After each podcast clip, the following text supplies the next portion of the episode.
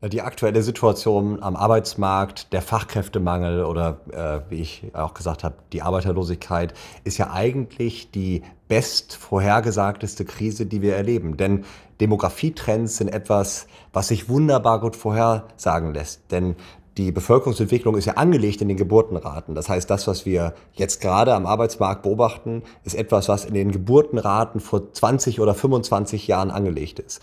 Und schon vor 20, 25 Jahren konnte man sehen, was sich jetzt gerade abzeichnet, nämlich, dass die Bevölkerung, vor allem die Arbeitsbevölkerung, anfangen wird zu schrumpfen. Und das äh, stellt uns vor ganz große Herausforderungen. Sebastian Detmers ist der Leiter von Stepstone, der größten Online-Job-Plattform in Deutschland. Er meint in seinem Buch Die große Arbeiterlosigkeit, dass der wichtigste Treibstoff des Wachstums ausgeht, der Mensch. In Deutschland, Österreich und der Schweiz fängt die Bevölkerung jetzt an zu schrumpfen. Und in den nächsten 10, 15 Jahren werden wir nicht nur in einzelnen Branchen, sondern flächendeckend ungefähr 20 Prozent weniger Menschen haben, die arbeiten. Und insofern ist das ein Ruf aus der Zukunft. Ja, also äh, das triff, Problem trifft uns nicht unvorbereitet. Das ist schon seit äh, Anfang der 2000er klar, äh, dass die Arbeitskräfte fehlen werden, weil der Grund ist ganz simpel. Äh, die Babyboomer gehen in Rente und es wachsen eben nicht so viele Jugendliche nach. Die Wirtschaftsjournalistin Ulrike Herrmann. Und dieses Problem hat ganz Europa. Das ist jetzt nicht ein Problem, das nur die Schweiz, Österreich oder Deutschland hätte. Das ist flächendeckend. Es ist ein internationales Phänomen. Wenn der Wohlstand steigt, sinkt die Geburtenrate. Kein Land in Europa hat eine Geburtenrate, die ausreicht, um die Bevölkerung langfristig stabil zu halten. In Österreich bekommt eine Frau im Durchschnitt 1,4 Kinder. Deutschland, Großbritannien, USA bewegen sich alle auf einem ähnlichen Niveau, so ungefähr 1,5 Deutschland bis 1,7 USA. Das heißt, das sind alles Geburtenraten, die nicht ausreichen, um die Bevölkerung langfristig stabil zu halten, wenn wir das Migrationsthema außen vor lassen. Eine Bevölkerung braucht durchschnittlich 2,1 Kinder pro Frau, damit sie die Bevölkerung langfristig stabil hält. In fast 100 Ländern weltweit werden zu wenige Kinder geboren, um die Bevölkerung stabil zu halten. Die Experten beobachten noch einen neuen Trend. Die Abnahme der Geburtenraten beschleunigt sich immer mehr, sagt Sebastian Detmers. So, und damit ist das angelegt, was wir eben für Deutschland, Österreich und Schweiz besprochen haben, nämlich, dass all diese Länder bis zum Ende dieses Jahrhunderts rund die Hälfte ihrer Bevölkerung verlieren werden. Sogar 60 Prozent ihrer erwerbsfähigen Bevölkerung. Und äh, das ist in Europa der Fall, das ist auch in China der Fall, auch in Indien werden wir es irgendwann beobachten. Auch dort sind mittlerweile die Geburtenraten so weit zurückgegangen, dass es nicht reicht, um die Bevölkerung langfristig stabil zu halten. Der einzige Teil in der Welt, der noch sehr, sehr stark wachsen wird in den kommenden Jahrzehnten, ist der Teil in Afrika südlich der Sahara. In Nigeria mit seinen 200 Millionen Einwohnern bekommt im Durchschnitt jede Frau 5,3 Kinder. Und bis zum Ende des Jahrhunderts wird Nigeria, wenn wir eine gleiche Entwicklung voraussetzen, ungefähr 800 Millionen Einwohner haben und dann eines der größten Länder der Welt sein, größer als China. Afrika wird also in den Fokus rücken, wenn es darum geht, Arbeiter zu rekrutieren. Die bisher übliche Vorgehensweise hat ein Ablaufdatum. Also bisher äh, haben die Schweiz, Österreich und Deutschland sehr stark davon profitiert, dass Menschen in Bulgarien, in Rumänien oder auch äh, vom Balkan ihre Heimatländer verlassen haben, um dann hier zu arbeiten. Äh, das hat aber keine Zukunft, weil äh, man praktisch den gesamten Arbeitsmarkt in diesen Ländern schon leergeräumt hat und auch in diesen Ländern dann nach 1990, also nach dem Fall des Eisernen Vorhangs, äh, sehr wenig Kinder geboren wurden. Die ganze Welt wird um die Arbeiter kämpfen müssen. Das zeigt sich schon jetzt im Pflegebereich wenn Pfleger und Pflegerinnen fürs Burgenland von den Philippinen eingeflogen werden oder Salzburg in Kolumbien wirbt. Jetzt verändert sich aber etwas, denn wir sind ja nicht allein in der Welt mit dem Problem des Fachkräftemangels oder der Arbeiterlosigkeit, sondern viele andere Länder haben das gleiche Problem und werben um Talente. Man sagt manchmal so, es gibt den War for Talent. Und den War for Talent gewinnen aktuell vor allen Dingen die US-Amerikaner und die Kanadier. Man muss sich mal vorstellen, von den 280 Millionen Menschen, die aktuell in einem anderen Land leben, als wo sie geboren worden sind, leben 50 Millionen in den USA, nochmal 5 Millionen in Kanada. Das heißt, diese zwei Länder schaffen es, es durch ein gutes Einwanderungssystem, aber auch durch den American Dream und durch Chancen für Einwanderer, Menschen aus der ganzen Welt anzulocken. Und davon können wir hier etwas lernen. Ja, das ist richtig. Also das äh, wird so sein, dass man versucht, sich äh, gegenseitig die Arbeitskräfte wegzuschnappen. Die Wirtschaftsjournalistin Ulrike Herrmann. Äh, jetzt muss man natürlich sagen, am attraktivsten überhaupt sind Länder, die englischsprachig sind. Das ist dann auch eine Idee, von der sich die Schweizer, Deutschen und Österreicher verabschieden müssen, nämlich die Idee, dass alle Zuwanderer Deutsch können müssen.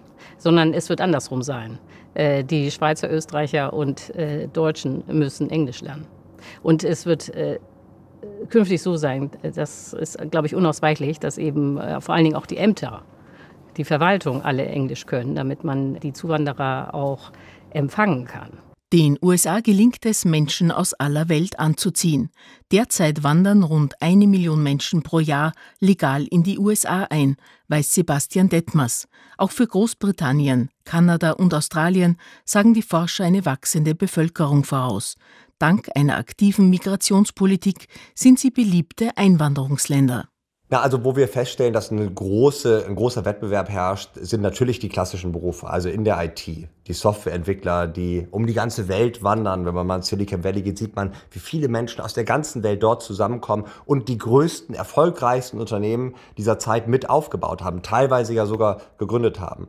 Wenn wir jetzt mal nach Europa schauen, dann haben wir es natürlich im Bereich des Handwerks, im Bereich des Bau, wir haben es im Bereich der Pflege und überhaupt des Gesundheitswesens, Altenpflege, Krankenpflege und ganz viele weitere Berufe. Also insofern, auch da wieder lässt sich gar nicht so eine Branche festmachen, wo Migration besonders wichtig ist, sondern es sind ganz vielfältige Bereiche, in denen Menschen mit Qualifikation heute schon äh, nach Deutschland und Österreich und in die Schweiz kommen. Eine Idee ist, die Arbeitsmigranten zu schulen und sie fit für den eigenen Bedarf zu machen. Also die Idee, dass dann andere Länder äh, ganz viel Geld ausgeben, um ihre Bevölkerung auszubilden und dass man die dann einfach nur noch importiert, was man ja im Augenblick macht, vor allen Dingen mit Ärzten und Krankenschwestern, äh, das wird äh, gar keine Zukunft haben. Äh, also da gibt es auch äh, erschütternde Anekdoten, in Anführungsstrichen. Also zum Beispiel äh, hatte Deutschland ja diese Idee, man könnte Krankenschwestern meinetwegen in den Philippinen oder in Brasilien oder so anwerben und mehrere Gesundheitsminister waren auch schon weltweit unterwegs, um Krankenschwestern anzuwerben. Aber dieser ganze Aufwand hat überhaupt nichts gebracht. Also ich glaube, aus Brasilien kamen dann am Ende ungefähr 650 Krankenschwestern. So, und das äh, zeigt einfach, dass das gar nicht funktioniert, sondern äh, man muss auf Menschen setzen, die ihre Heimat verlassen müssen, weil sie dort nicht leben können, sei es, weil es dort Krieg gibt oder weil sie verfolgt werden. Das heißt, das einzige Erwerbspersonenpotenzial, das wir haben, sind tatsächlich die Flüchtlinge. Und statt die jetzt immer abzuwimmeln, müsste man die willkommen heißen und dann hier qualifizieren in den Berufen, die äh, dringend gebraucht werden. Aber das ist ja nicht etwas, worauf wir hoffen können, dass in Zukunft auch irgendwo auf der Welt Krisen und Kriege herrschen, sodass Flüchtlinge zu uns kommen. Sondern wir brauchen ein Konzept, Einwanderer, qualifizierte Einwanderer aus der ganzen Welt dauerhaft anzulocken und auch dafür zu sorgen, dass sie sich hier niederlassen. Die andere Schraube, an der derzeit heftig gedreht wird, ist die Geburtenrate. Japan versuchte mit allen nur erdenklichen Mitteln, die Frauen dazu zu bringen, mehr Kinder in die Welt zu setzen. Schließlich geht es um die Produktivität.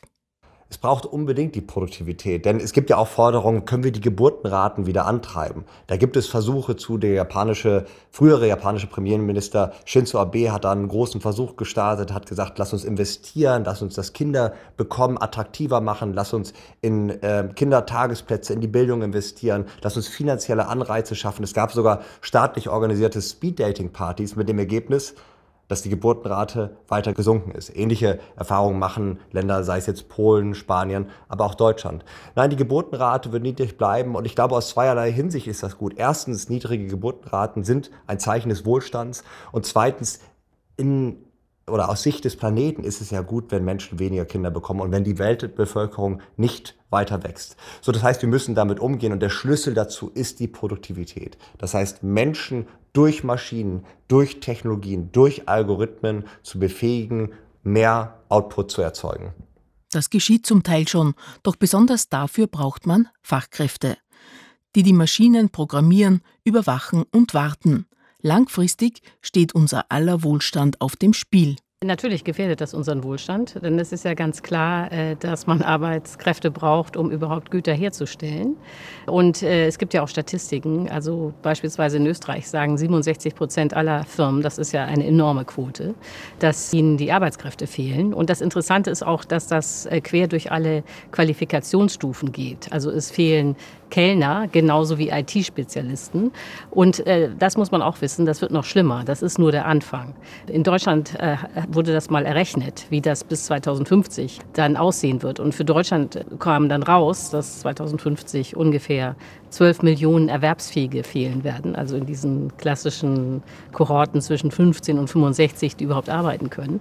Und äh, da war schon äh, eine gewisse Produktivität eingerechnet, also der technische Fortschritt war schon drin und ähm, auch äh, Zuwanderung wurde berücksichtigt und trotzdem fehlen dann immer noch so viele Leute.